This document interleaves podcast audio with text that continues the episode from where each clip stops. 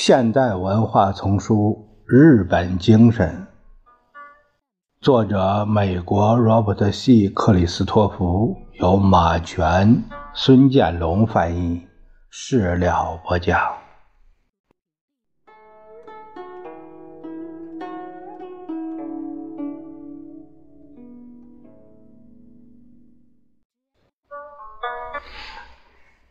这一节我们谈谈。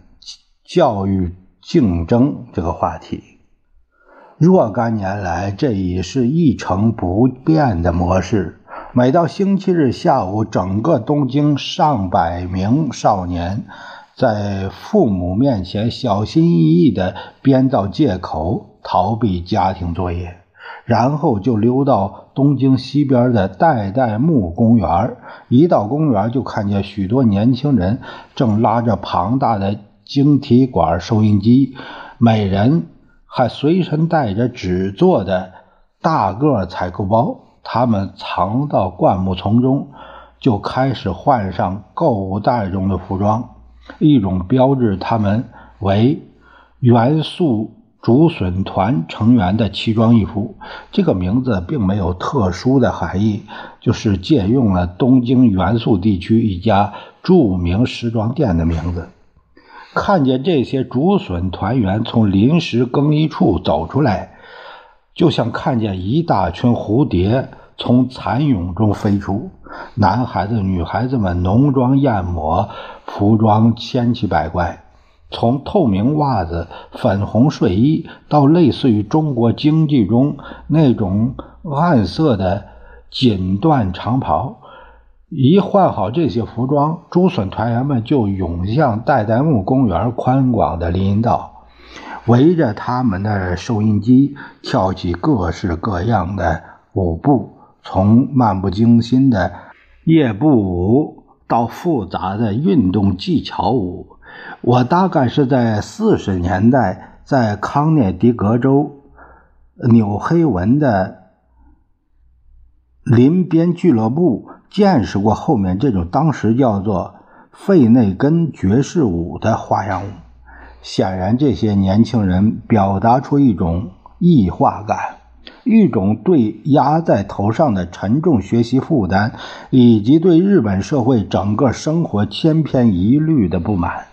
不过非常有趣的是，这些孩子并不单个跳舞，而是一二十个人围成圈跳。他们还常常带着诸如“元素竹笋团担心小组”这样的标签每个舞圈的中央都有一个头头，一般是男孩子拿着一个用来指挥舞步变化的警哨。换句话说，代代木公园的所作所为是一种打破成规的成规表现。这在西方人看来未免自相矛盾，但对日本人来说就不是这样。一位长期旅居东京的美国人对我说：“他和上千名东京市民一起，在一个星期天目瞪口呆地欣赏了这种美洲奇观。这个国家任何无政府主义运动都是世界上最规矩的，如我们所见。”对被刻薄地称为日本人群居本能的熏陶是从家庭中开始的，但是日本教育制度的特性也大大强化了这种灌输。有一次，我试图向父亲解释日本的教育体系。我父亲是一位善良但颇有主见的老夫子，毕生从事中学教学工作。听我谈完之后，他慷慨地说：“老天哪！看来他们设法把约翰·杜威的胡思乱想和最糟糕的填鸭式学校的高压法结合起来了。就此而论，这倒是对日本教育方法的精确描绘。日本教育的其他方面也会让大多数。”无论持何种教育思想的美国人，都感到不能容忍。例如，身为一个工业强国，日本的教育投资是相当吝啬的。日本国民生产总值中只有百分之五点三用于公立教育，而加拿大是七点八，英国是六点二，美国是六。结果，日本中小学中学生与教师的比例比所有其他发达国家都大。用美国人的思想方法来看，最不能容忍的是日本的公立教育体系带有太多的政治色彩。日本大多数中小学教师都属于一个。与社会党、共产党保持密切联系的联合会，该联合会不止一次号召其成员为了意识形态而罢教。然而，尽管如此，更深入的看，对不得不承认，以纯粹实用主义观点衡量，日本的教育体制是世界上最见成效的。从实用角度看，普通日本人显然要比普通美国人受的教育好。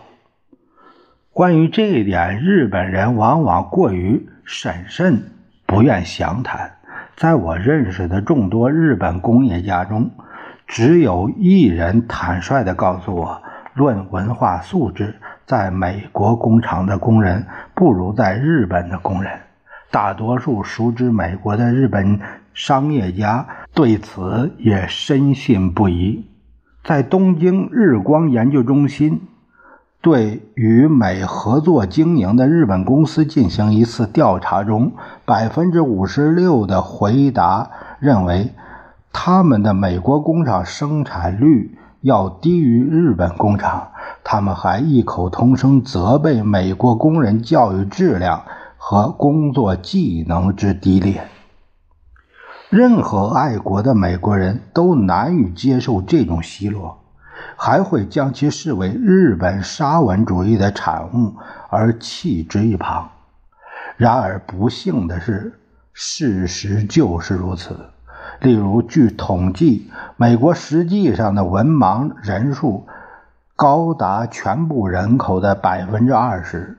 可尽管日语本身比英语，难读难写的多。日本人口中的文盲率不到百分之一啊！我要说一下，这个第三者的眼光啊，他就是呃有很多偏见。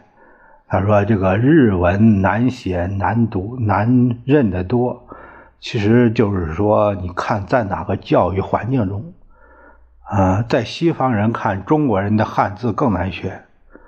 汉字，呃，汉语汉字和日语，啊，日语中的汉字其实，呃，有很多相通的地方。从小就在这种环境中受教育，他并没有感到什么难，啊，都是很自然的事情。他是在这个文化氛围中，母语就是这个，他怎么会感觉到难呢？他有一定的。环境基础，环境基础非常重要。所以说，这个作者这样的来理解，说难呐，容易啊。容易是对外国人学一种语言容易还是难？但对于本国来说，并不存在难的问题。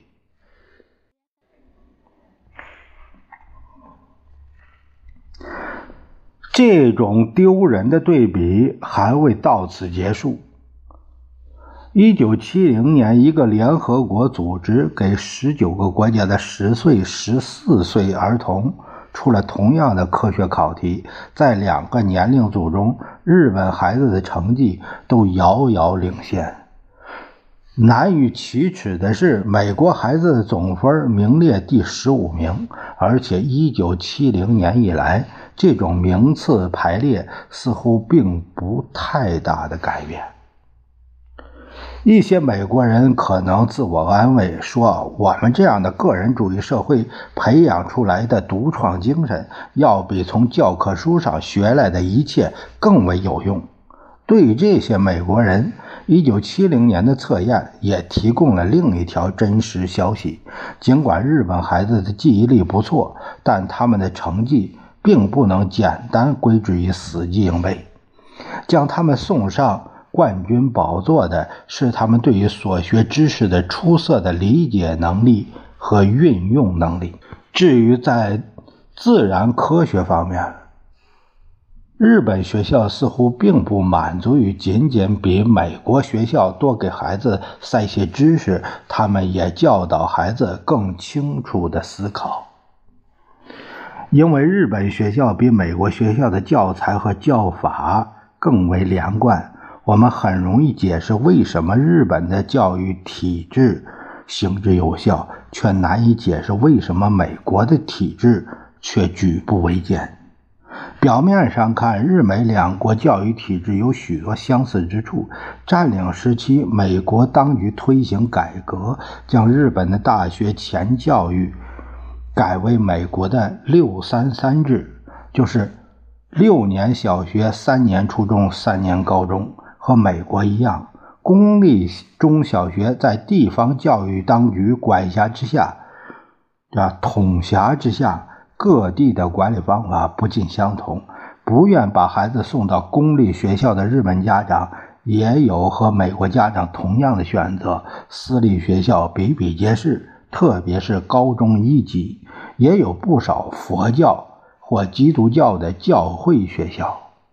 事实上，这种多样化往往只是表面现象。虽然日本的地方教育当局认自己决定在当地使用某些教科书，但他们也只能在文部省通过的有限书目中选择。有有甚者，文部省还指定全国的小学和初中必须开设的课程，并对各门课程有详尽的安排。教师们可以灵活选择某一课程的教学方法，但却不能决定孩子们必须掌握哪些材料。然而，日本毕竟是日本，教育体系中的千篇一律不能归咎于政府法令，而是日本文化的自然结果，特别是出于根深蒂固的不愿让人当众难堪的传统。例如，日本的中小学不设履历，每个班级里愚钝学生和天才学生杂然相混。在按照法律规定必须就读的九年中，也就是小学和初中阶段，日本孩子自然而然地逐级上级，无需顾及学生的成绩，这也是一条定则。美国教育界的保守派自然会认为，自动升级和不设履历是影响教育质量的致命大敌。有一次，我向宣导时提出这一点，他是一位从事美国教育体制以及对日本影响研究的年轻学者。嗯，他说。你应当记住，我们两国是极为不同的。日本是一个非常单一的社会，日本孩子必须学到一种社会和家族意识。如果在学校中根据才能和其他标准把他们加以区分，会使一部分孩子产生与众不同之感。对日本孩子来说，甚至对宣导这样强烈主张日本教育中应当有更多个人自由的日本人来说，对儿童任何差别意识的纵容，都是不可想象的反社会行为。在宣导的话里，还隐含着一种公立学校教师的自负。日本社会各界也都承认这种自负，就是教师职能远远超出了单纯的传递知识。尽管教师联合会带有激进主义和相应的马克思主义色彩，总的来说，日本的中小学教师是些深切关心学生幸福的忠心耿耿的工作者。作为这种忠诚的报偿，教师在日本。备受尊敬。